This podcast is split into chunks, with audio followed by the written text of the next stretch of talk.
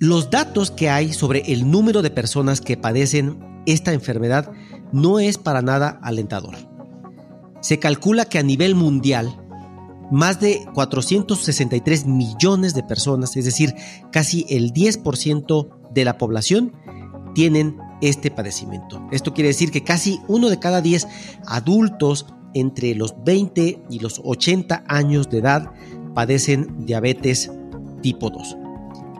Y un dato alarmante y que nos debe de llamar la atención a todos nosotros es que hasta el 50% de las personas con diabetes desconocen padecer esta enfermedad. Es decir, que allá afuera en las calles, un gran número de mexicanos tienen cifras elevadas de glucosa, es decir, diabetes, y no saben que tienen esta enfermedad. Recuerda que todos los sábados estrenamos un nuevo episodio con la información más relevante sobre el mundo de la diabetes.